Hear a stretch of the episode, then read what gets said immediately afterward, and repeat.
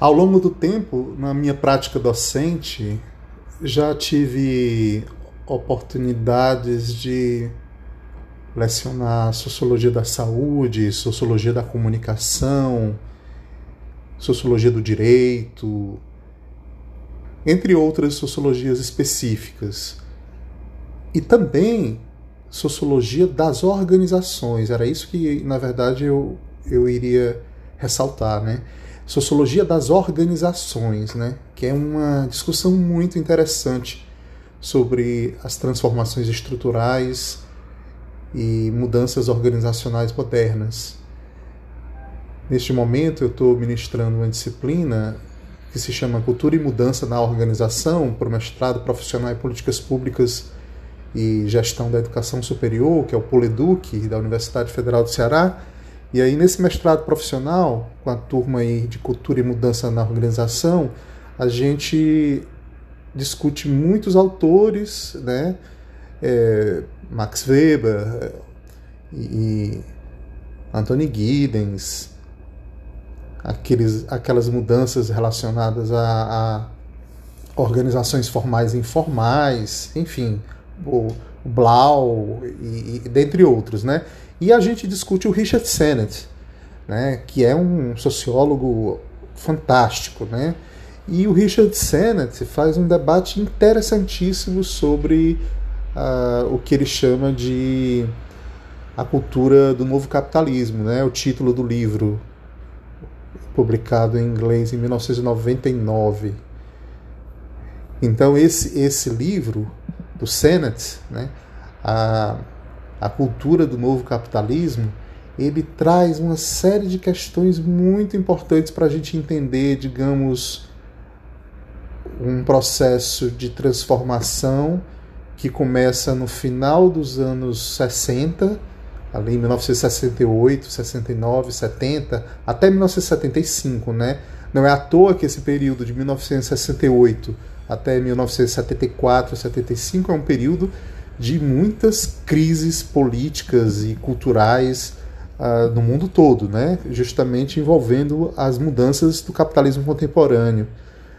A crise do capitalismo social, como, como chama o Sennett, né, para se referir ao capitalismo que se desenvolveu nesse período de 1935 a 1975, né, incluindo aí a Segunda Guerra Mundial, né, porque a gente sabe que a Segunda Guerra Mundial foi um momento de crescimento econômico, né, apesar do, do, do genocídio, né, do, do, extermínio, do genocídio e, e do absurdo que foi a Segunda Guerra Mundial, do ponto de vista da, da, das perdas e destruição de vidas humanas, uh, essas contradições, né? O capitalismo bombou, né? Como se diz no, durante a Segunda Guerra Mundial, teve um crescimento econômico forte, como nunca tinha tido antes.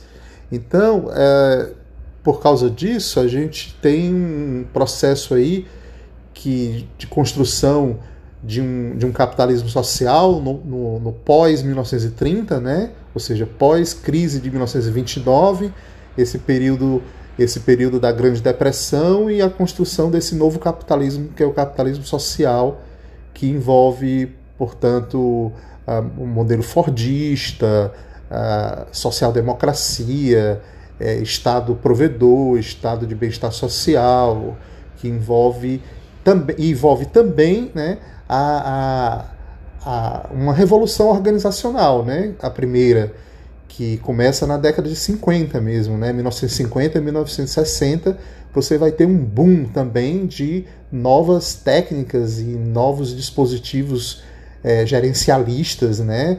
De modelo de organização por objetivos e que tudo, e tudo isso vai gerar a, a, grande crise de 1968. Eu estou lembrando aqui do livro do, do Boltanski e, e, e Chapelot, né? O, o, o, o, novo espírito do capitalismo, que discute também isso, discute isso que eu estou dizendo agora. Casa bem direitinho o livro, esse livro, Novo Espírito do Capitalismo, com esse livro do, do, do Sennett, A Cultura do Novo Capitalismo, né? Dialogam bem aí, você não que, que sejam a, a me, não que tenha a mesma interpretação, não é isso que eu estou falando, mas dá para a gente fazer esses dois livros dialogarem, né? incluindo muitos outros também, né? Como, por exemplo, a, a Sociedade em Rede, do, do Manuel Castells, né? que já, já se tornou um livro obrigatório na discussão sobre a formação uh, do informacionalismo e dos novos tempos aí, dos tempos é, marcados pelas novas tecnologias de comunicação informação e, e, e tudo mais, né? Então eu estava lembrando isso, né? Que as organizações elas vão deixando de ser organizações piramidais, organizações é, baseadas nos modelos militarizados que, que, que predominaram ao longo de toda a modernidade, da modernidade clássica também, desde a modernidade clássica, afinal, a exército, né? é, foi o modelo, foi o modelo primeiro na, na, no Estado moderno e, e, e consequência na, na, construção do modelo industrial. O modelo industrial também foi, foi influenciado, foi militarizado, né? E aí a gente vai ver que isso acaba virando um paradigma, né? Um, um modelo industrial militarizado é, que se espalha e que vira o paradigma de todas as organizações, inclusive das escolas. E, então a gente é, vai ter também a discussão do Michel Foucault sobre a sociedade disciplinar, que né, o Foucault analisa até os anos 1830, 1850, como é que se formou isso, né, as disciplinas, enfim. Mas aí a, a gente vai ter, a partir de 1970, principalmente a partir de 1975, com a emergência do, do, neoliberalismo e também dessas transformações ligadas ao informacionalismo, né, ligadas às novas tecnologias de comunicação e informação, a gente vai ter uma série de mudanças organizacionais e aí surge uh, no, novos modelos de gestão e surge um novo gerencialismo, né? Que vai ter o auge desse novo gerencialismo vai, vão ser os anos 1990. Afinal, os anos 1990 eles estouram como os anos da globalização, né?